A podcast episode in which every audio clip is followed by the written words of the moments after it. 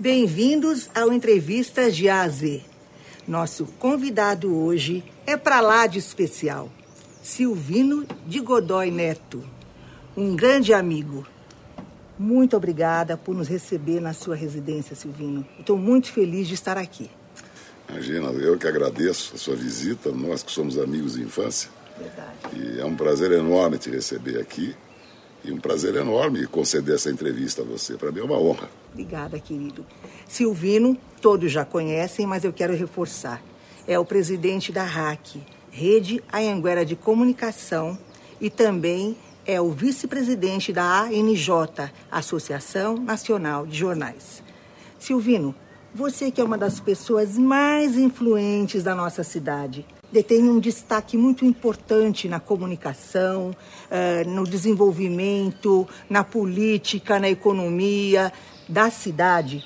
Conta pra gente como é que você chegou até aqui, a sua trajetória familiar, como é que nasceu o jornal.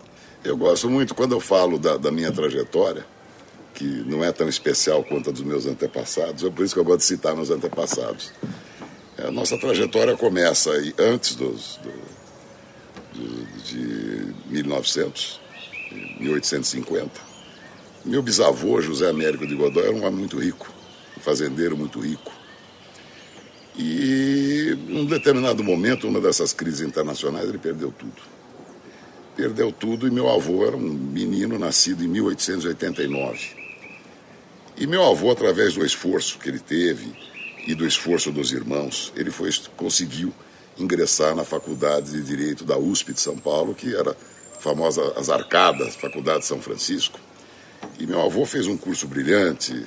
Eh, ele sempre dizia que a geração dele foi a geração de ouro. Ele estudou junto com José Frederico Marx, Vicente Hall, Guilherme de Almeida, poeta, era amigo dele. Então, o Silvino Godoy, meu avô, teve uma trajetória como advogado fantástica. E em 1919, 1920, ele montou a Godoy Valber Fiação e Tecelagem, que você conheceu, que fabricava tecidos elásticos, inclusive uma, uma qualidade que foi premiada em Antuérpia, na Bélgica, numa feira da Bélgica. Então, a nossa família começa com, com o industrial Silvino Godoy. Silvino Godoy começa como industrial e em 1927 o Correio Popular é fundado por Álvaro Ribeiro, mas já com Silvino Godoy como um, um, um tipo de um conselheiro uhum. do, do Álvaro Ribeiro. Em 1938 Silvino Godoy assume uh, acionariamente a companhia junto com outros empresários de Campinas. E aí começa a trajetória dele de luta contra a ditadura Vargas que foi terrível. Uh, Para você ter uma ideia, nós tivemos ameaça de invasão na nossa empresa, uh, sofremos por parte do Getúlio uma contenção de importação de papel, que na ocasião o papel de imprensa era importado. Então sofremos demais. E meu avô lutou muito contra a ditadura Vargas. Participou ativamente da Revolução 32, inclusive. Uh, enfim, nesse período todo sofremos aí o regime Getúlio, que era uma ditadura terrível. Depois teve o golpe militar de 64, que eu não gosto de falar golpe militar, eu gosto de falar que foi uma intervenção militar. O golpe militar foi depois com o Costa Silva. E em 1970 fale, falece o doutor Silvino Godoy, meu avô. E meu pai, que era engenheiro, que foi um grande engenheiro, tinha uma empresa de engenharia, construiu muitas obras públicas, inclusive parques e escolas em Campinas, até, até brincavam muito com ele, que ele era tão caprichoso e esmerado nas obras dele que ele colocava a fechadura La Fonte em obra pública. Aqui, uma fechadura La Fonte, você sabe que é uma fechadura muito cara. Então, o Edvar Godoy era um cientista da engenharia, era um homem vocacionado, benemerente. Na ocasião, me lembro que era empreitada por preço global, ele sofreu prejuízos na época, porque o governo atrasa pagamento, aquela coisa toda, e ele terminou todas as obras, com, com recursos próprios, inclusive. E aí, meu pai faleceu, infelizmente, em 1976 eu então era estudante de engenharia, estava no último ano da faculdade, com todos os planos feitos para eu estudar na França. Eu ia me especializar em concreto protendido. Meu pai já tinha empresa de engenharia e tinha fundado com o engenheiro Coutinho a Betonite, que era uma indústria de pré-moldados, de tubos de concreto, postes. E eu justamente ia me especializar na parte de concreto protendido, porque nós tínhamos nos planos uh, produzir peças pré-moldadas em concreto protendido, que é um, é, um, é um concreto especial, feito de forma com extensão de cabos, que aumenta a resistência. Mas com o falecimento prematuro do meu pai, eu tive que assumir Sim. os negócios. Né? Eu tinha duas irmãs mais velhas, minha mãe, coitada. Dona Denise. Viúva, só chorava na ocasião, e então eu tive que assumir. E eu tinha 22 para 23 anos nessa muito ocasião. Novo. Então eu assumi e trabalhei muito na minha vida. Eu comecei a trabalhar com 17 anos de idade, com meu pai, inclusive, o que foi a sorte. Porque quando ele faleceu eu já tinha um certo, certo conhecimento dos negócios, um, um pouco de domínio até dos negócios. Isso me ajudou muito. E aí então nós trabalhamos muito na área de engenharia, eu, eu presidi a companhia durante 12 anos, nesse meio de tempo perdi minha mãe também, que você conheceu bem, minha mãe faleceu também repentinamente. E eu, com 28 anos, não tinha pai nem mãe. E junto com a Cristina, que me ajudou muito, né? Lutamos muito. Lutamos muito. Aí chegou um determinado momento que nós achamos por bem sair do ramo da engenharia, da, da parte de, de obras industriais ou obras públicas. E saímos por causa que começou um movimento de corrupção muito grande. Foi a, foi a razão com que nós vendemos a empresa de engenharia. Nós realmente não queríamos participar desse tipo de coisa. Aí eu fui para Godoy Valber, justamente para promover lá uma cisão parcial, uma empresa que vinha apresentando alguns problemas, fomos lá, resolvemos tudo. E aí me convidaram então para assumir a presidência do então Correio Popular SA, que era o jornal Correio Popular, uhum. basicamente. Isso foi em 1987. E aí nós desenvolvemos o trabalho, transformamos o que era Correio Popular em Grupo Hack. Né? Uh, adquirimos, o, o, fizemos a fusão com o Diário do Povo, adquirimos do então ex-governador Horácio Quercia, o Diário do Povo, desenvolvemos uh, na área já de internet na ocasião um provedor de acesso de internet, você se lembra aquela linha de escada? Foi uma operação muito bem sucedida nossa e nós nos fizemos dela no ano 2000 até. E aí fundamos o projeto Gazeta, que é um projeto que o jornal em Ribeirão Preto, em Piracicaba. Enfim, essa é um pouco da história da minha vida. Se eu não me engano, foi em 1993 que você reformulou o Parque Gráfico. Nós reformulamos, nós reformulamos muito. Nós, nós fizemos uma aquisição muito grande de novas rotativas. Uh, fomos o primeiro jornal do Brasil a imprimir em HIT7. O HIT7 é um tipo de impressão que você, é, ele, a secagem é com fornos. Então, na rotativa, conforme está rodando o jornal, a tinta vai secando, então ela não sai na sua mão. Eu me lembro, porque isso tá. me incomodava muito. Eu dizia, o jornal é maravilhoso, mas por que, que fica essa tinta? E quando houve essa reformulação, eu falei, que maravilha! É, o 27 é fantástico. fantástico. É um Foi sistema fantástico. fantástico. E fizemos, fizemos, um investi no jornal, fizemos investimento na área editorial, porque naquela ocasião nós fundamos a Associação Paulista de Jornais. E eu e uns colegas, jornais do interior de São Paulo e de São Paulo, fundamos a associação. E eu, com muita honra, fui eleito o primeiro presidente fundador da associação. E, e, eu tenho muito orgulho de duas coisas que eu, que eu acho que foram muito relevantes da, na minha gestão à frente da Associação Paulista. O jornalista, naquela ocasião, a jornada era de cinco horas. Então o que acontecia? O jornalista ele trabalhava cinco horas para você e ele era obrigado a trabalhar em outro lugar. Então ele acabava virando um biqueiro. Eu, eu instituí, foi uma luta minha, eu instituí a jornada de sete horas para os jornais, para todos os jornalistas do interior de São Paulo, porque só os da capital é trabalhavam sete horas. Os jornalistas do interior, a jornada era de cinco horas. E uma outra coisa importante que nós fizemos também foi o desenvolvimento técnico de toda a parte gráfica dos jornais do interior. Porque naquela época houve o advento do jornal colorido, que você se lembra que era preto sim, e branco. Sim. E foi na sua gestão. Foi, foi, na minha gestão. E também uma outra coisa importante. Eu, eu, através da frente da Associação Paulista, nós tornamos a associação bastante independente de, de governos. Porque os jornais antigamente ficavam, ficavam uh, uh, uh, dependendo de velas de governo. E eu sempre fui contra isso. Eu acho que o jornal tem que ter vida própria. No momento que ele tem uma interdependência muito forte com o governo, ele perde a sua autonomia e a sua independência. Silvino, é, recentemente você foi reeleito vice-presidente da Associação Nacional de Jornais. Continua sendo um desafio? Continua sendo um desafio, sim. Eu, eu ingressei na associação há mais de 20 anos. E para mim é uma honra muito grande ser vice-presidente da associação, eu com meus colegas, como João Roberto Marinho, Francisco Mesquita, Nelson Sirotsky, presidente nosso Marcelo Reck, que é um jornalista muito preparado. Enfim, tenho colegas da mais alta, do mais alto nível. E eu tenho muito orgulho de participar desse grupo.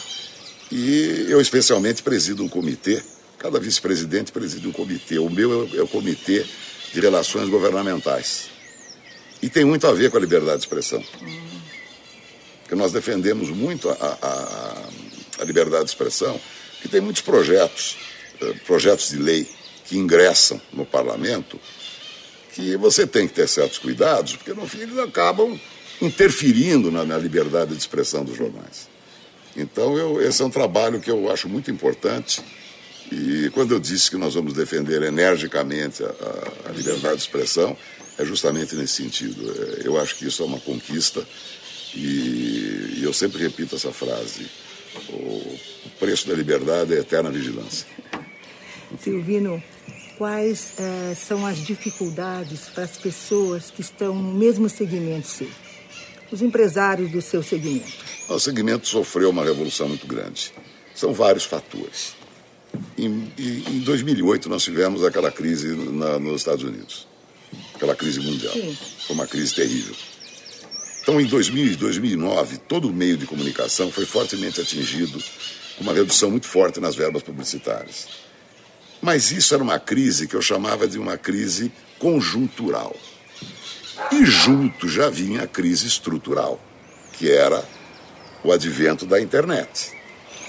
Claro que a internet não pode ser vista como uma ameaça a nós, muito pelo contrário, é uma ferramenta que nós temos que usar a nosso favor, através de produção de, de, de noticiários da, de, por meio digital que nós temos hoje, enfim. Mas os jornais sofreram muito fortemente ao longo desses últimos dez anos uma queda muito grande no, na receita publicitária. Uhum. E você sabe que o jornal vive de receita publicitária e de receita dos assinantes. Então, eu acho que é um, é um desafio muito grande que os, que os, meios de comunicação estão enfrentando de maneira geral. De maneira geral. É, não é privilégio de um ou de outro enfrentar isso aí, não. Eu acho que é de maneira geral. Agora, eu acho que não importa o meio que você divulga a informação. O que importa é a informação de credibilidade. Eu concordo com você. De qualidade. Eu concordo. Então, por isso que nós estamos trabalhando fortemente na, na área digital nós temos hoje o, Correio Popular na versão Flip, uhum, que, que, é muito interessante, né? Você vai virando as páginas do jornal no celular ou no seu desktop ou no seu tablet. Eu leio os dois. É. E, e, a difusão da informação com credibilidade que é importante. Não importa o meio. Concordo. Silvino, o que, que é valor para você? Valor, eu acho o seguinte. Em primeiro lugar, eu tenho um respeito profundo por quem trabalha. Muito grande. Eu acho que as pessoas que trabalham do mais humilde ao mais importante comandante de empresa, eu tenho um respeito muito grande. Esse é um valor que, que realmente é, é fantástico. Caráter é uma coisa muito importante. Personalidade e determinação no que você quer. Que eu acho que falta um pouco para as gerações que vêm vindo, eu me refiro à determinação. O ser humano tem que ser determinado para vencer. Todos nós enfrentamos momentos muito difíceis na vida. Lutas muito grandes, muitas vezes. Mas você tem que ser determinado, acreditar, lutar, trabalhar e vencer. Essa geração nova está recebendo muita coisa com muita facilidade. Eu, eu, diria para você, tem, tem, tem, nuances muito interessantes as novas gerações. Eu, eu acho que eles têm qualidades fantásticas mas é uma, é uma geração de intolerantes. Você observa que os casamentos hoje duram pouco, tem casamento que não dura um mês. Verdade. Né? Isso é intolerância. Tudo muito rápido. A internet. No nosso tempo, casamento era uma coisa indissolúvel, lembra? Nossos pais, né? É. Eu, eu sou casado há 42 anos, então eu sou, eu sou a prova viva que o casamento é. Bem casado. Então, crise em casamento existe. Agora elas são superadas, né? mas precisa ser tolerante. Claro, claro. Como é que é esse hobby? O que, você gosta de fazer nas horas livres? Ah, olha, eu tenho, eu, tinha, eu, eu, tenho, eu, eu tinha um hobby muito bacana, que era eu gostava muito de jogar tênis. Sempre joguei tênis e jogava razoavelmente bem, mas eu tive, eu levei um tombo um dia em Brasília. Eu tropecei no, no restaurante do hotel, tinham colocado um tablado lá que não existia. E eu tropecei e, e, e caí com esse braço aberto e quebrei a glenoide. Quebrei a glenoide e acabei vindo para Campinas. Até quem me trouxe foi um amigo que estava lá com o avião próprio. Me trouxe. Eu fiz uma ressonância, fui submetido a uma cirurgia. Então ele tirou um pedaço da clavícula, colocou, parafusou na glenoide. E a glenoide segura o húmero, né? Que é esse osso que sobe assim, segura aqui. Eu me lembro de você. Se você quebra uma aba, ele sai fora né? E não podia ficar assim. Bom, eu fiz essa cirurgia. Você vê como é que é o destino, né? Depois de 40 dias eu fui fechar a porta do carro, eu entrei numa, numa SUV e fui fechar a porta do carro assim. E o carro estava um pouco inclinado, mas não é que eu caí com o ombro e aí quebrou tudo. Quebrou Ai. a glenoide inteira. Quebrou o húmero. Então, eu tenho essa parte minha aqui, é titânio. Titânio. E, e, e, eu, graças a Deus, eu até gosto de falar o nome dessa pessoa, porque ele é um dos maiores cirurgiões do mundo na área de ombro, que é o Dr. Sérgio Queca, do Sírio Libanês. O Dr. Sérgio Queca fez um milagre comigo. Ele, ele, ele fez a implantação de uma invenção francesa chamada que é a prótese reversa. Ou seja, o húmero fica no lugar da glenoide, a glenoide no lugar do húmero. Então eu tenho uma mobilidade que com a prótese anatômica eu não teria. Entendi. Que quem faz, coloca a prótese anatômica, ele consegue fazer isso aqui, ele não consegue fazer isso aqui. Uau! Então eu faço. Então, o meu hobby, que era tênis, hoje é golfe. Golfe. golfe. Que é um esporte gostoso, agradável. É. E, e, e, graças ao Dr. Keck, que fez uma cirurgia espetacular em mim, eu posso jogar golfe hoje. Né? Maravilha. Para mim é um passatempo fantástico. Gosto muito de ler. Adoro música. Bom, eu nasci embaixo de um piano, né, Sim, piano. Minha mãe pianista, era pianista clássica, minha, minha irmã era pianista clássica. Verdade. Eliana, eu... Betinha. Então, minha, mãe, minha mãe estudava oito horas de piano por dia. Eu tenho a impressão que ela comigo, quando era pequeno, me colocava o berço do lado e ficava estudando. Então, eu tenho um ouvido musical, eu sou muito emotivo quando eu ouço música. Eu me emociono muito com a música. E, então, para mim, é um hobby fantástico e, e filmes. Eu adoro filmes. Adoro. E quando você tem oportunidade de ir na fazenda, também relaxa? Como ah, é? relaxa, eu adoro aquilo. Aquilo foi um projeto que eu fiz com a minha família, a Cristina junto sempre. E até quando eu vejo uma foto que me emociona muito, eu estava plantando o primeiro pé de seringueira, a Marina estava comigo, a Marina e o Gustavo. Com quantos anos eles? Bom, isso foi, foi em 2005. Uau! 15 anos. 15 anos. 15 anos. E foi um projeto que a família fez. Então é um projeto que eu tenho muito orgulho. Eu tenho muito orgulho de ser agricultor, eveicultor, que o termo certo é eveicultor. Né? Então eu tenho muito orgulho. Eu acho que eu respeito muito os agricultores brasileiros. O homem que trabalha a terra. São os heróis. São os heróis. O, o, o médio agricultor não tem apoio nenhum do governo. São financiamentos modestos, pequenos, de, de difícil acesso são os heróis. se viram, é São os heróis. É então eu tenho muito respeito pelo homem que trabalha na terra. Eu acho que são muito determinados e hoje o Brasil está sendo salvo pelo, pelo agronegócio. Claro, o agro está salvando todo mundo. Silvino, como é que é seu momento avô? Ah, fantástico. pode tudo? Como é que é ou não pode? Pode tudo, mas com com limite, né? É. Aqui tem limite. Não, eu, eu, procuro, sabe? A gente não, não, convive no dia a dia. Uhum. Avô que quer educar, fica um avô chato. Então eu procuro, eu, evidentemente, quando é necessário, chamo atenção, mas eu adoro brincar com eles, entrar na piscina. São meus amores, meus três netos. É o Gabriel, o Heitor e o Emanuel. Homens na família? Todos homens. Todos homens. Todos homens para a infelicidade da Cristina que você deve ter uma neta. Quem sabe? Quem sabe, né? É, logo bem. Silvino, eu sei que você é uma pessoa realizada em todos os sentidos, mas a gente sempre tem sonhos, não é? Tem. Você tem algum projeto ainda para realizar que você possa contar para a gente? Tenho sim, tenho sim. Eu agora que assumi a presidência do Conselho Editorial do Grupo RAC, que, que é o Correio, a revista Metrópole, a Gazeta de, de, de Piracicaba, os sites que nós temos, sites de Piracicaba, site de Ribeirão, site de Campinas, eu, eu tenho um sonho de, de conseguir levar a nossa qualidade editorial ao estado da arte. Eu, eu acho que tem muito, muito, muito a fazer. Muito a fazer. E principalmente no meio digital. Eu acho que a produção do nosso, da nossa TV Correio, por exemplo, a TV Gazeta, que é em Piracicaba, eu acho que isso eu pretendo desenvolver com bastante relevância no nosso projeto de, de, de, de futuro. Eu acho extremamente importante. Esse trabalho que vocês fazem é muito bom, muito bom. Maravilha, fico muito feliz. Silvino, muito obrigada por abrir sua casa, compartilhar com todo mundo a sua trajetória tão respeitada em Campinas. Muito obrigada. Eu que te agradeço muito. Olha, é um enorme prazer te receber aqui. Você, acima de tudo, é minha amiga de infância. De infância. Ali do Antônio Lobo, né? É verdade, Barão de Itapura e Antônio Lobo. Aliás, pessoas ilustres que moraram no Barão de Itapura, né?